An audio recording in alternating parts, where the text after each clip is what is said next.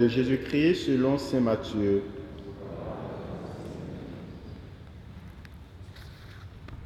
En ce temps-là, Jésus disait à ses disciples, Ne pensez pas que je sois venu abolir la loi ou les prophètes. Non, je ne suis pas venu abolir, mais accomplir. Amen, je vous le dis, avant que le ciel et la terre disparaissent, pas un seul iota, pas un seul trait ne disparaîtra de la loi jusqu'à ce que tout se réalise. Donc, celui qui rejettera un seul de ses plus petits commandements et qui enseignera aux hommes à faire ainsi sera déclaré le plus petit dans le royaume des cieux. Mais celui qui les observera et les enseignera, celui-là sera déclaré grand dans le royaume des cieux. Je vous le dis en effet, si votre justice ne surpasse pas celle des scribes et des pharisiens, vous n'entrerez pas dans le royaume des cieux. Vous avez appris qu'il a été dit aux anciens, tu ne commettras pas de meurtre. Et si quelqu'un commet un meurtre, il devra, il devra passer en jugement. Eh bien moi, je vous le dis, tout homme qui se met en colère contre son frère devra passer en jugement. Si quelqu'un insulte son frère, il devra passer devant le tribunal.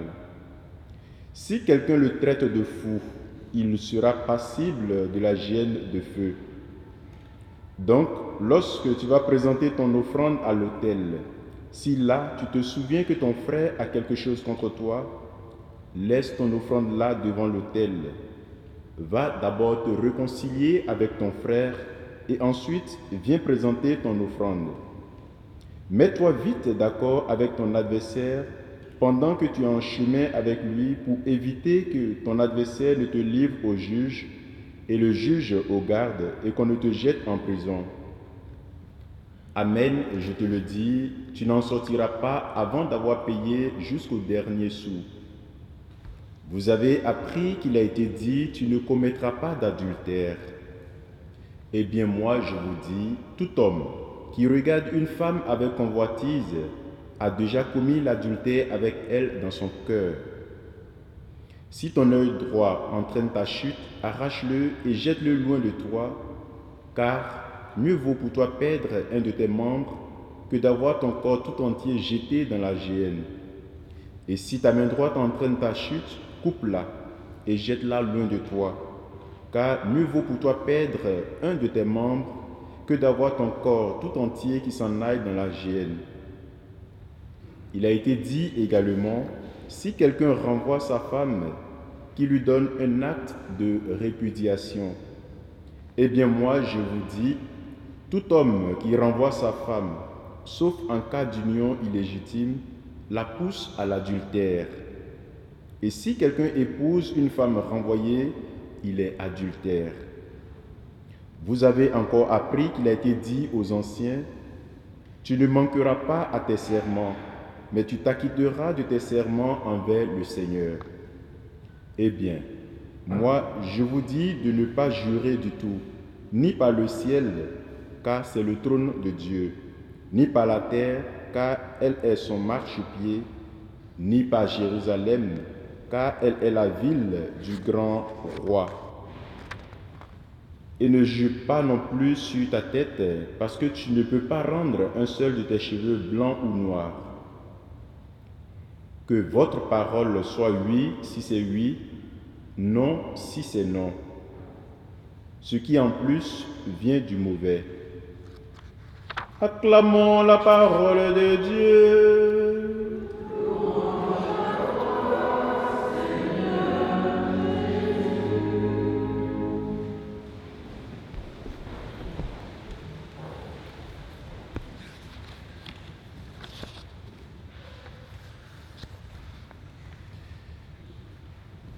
Que votre parole soit oui si c'est oui, non si c'est non. Ce qui est en plus vient du mauvais. Chers frères et sœurs bien-aimés de Dieu, aujourd'hui dans l'Évangile comme dans la deuxième lecture, Saint Matthieu et Saint Paul donnent à Jésus, notre Seigneur et notre Sauveur, un titre. Un titre qu'il est le seul sur la terre à pouvoir porter parfaitement. Ce titre, c'est aussi un titre que chacun d'entre nous ici présents aimerions tous mériter.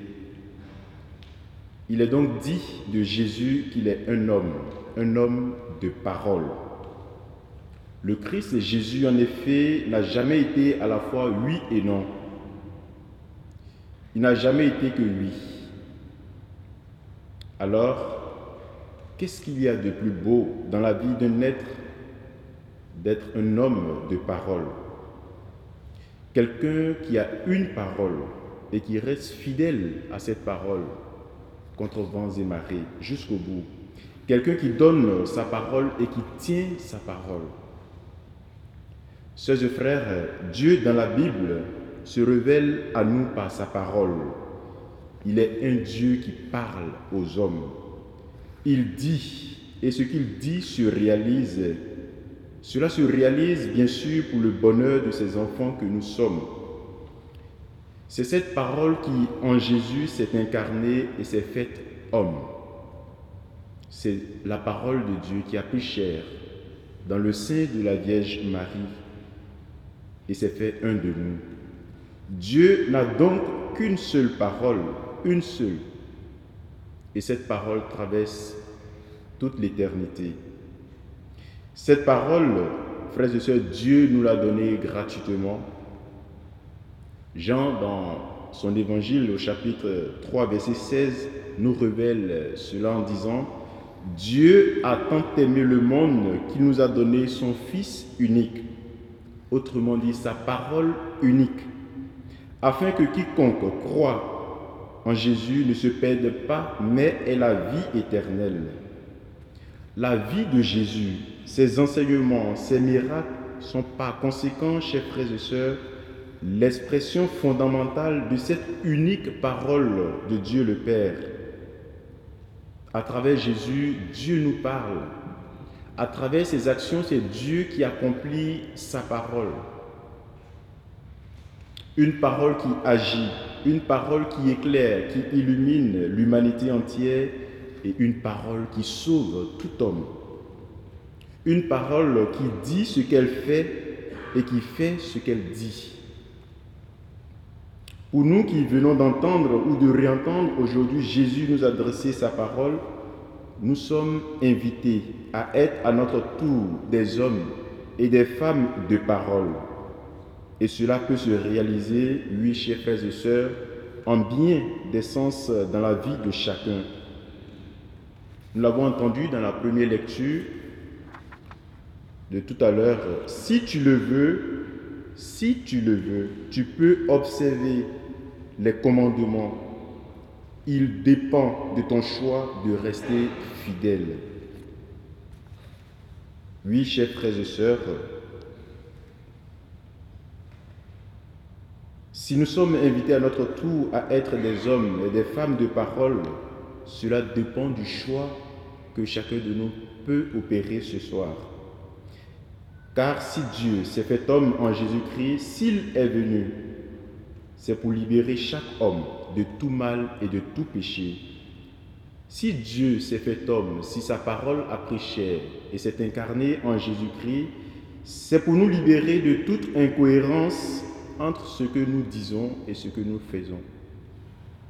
C'est pour nous libérer de toute incohérence en ce que nous professons par le cœur et son contraire qui nous arrive de pratiquer par nos actes.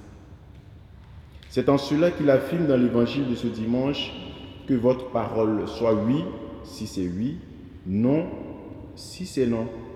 Autrement dit, quand nous disons oui, chers frères et sœurs, ou quand nous donnons notre parole, il faut non seulement tenir cette parole fidèlement, mais surtout, il faut la tenir encore plus par des actes concrets qui donneront du crédit à notre parole. On pourrait même dire que Jésus ce soir veut nous engager à être des témoins de sa parole. une parole capable de prendre réellement effet dans notre vie personnelle, mais aussi dans la vie de tout homme. Vous l'avez constaté, Jésus insiste aujourd'hui dans l'Évangile sur ce qui avait été dit dans l'Ancien Testament au sujet de la loi, au sujet des prophètes et au sujet des commandements.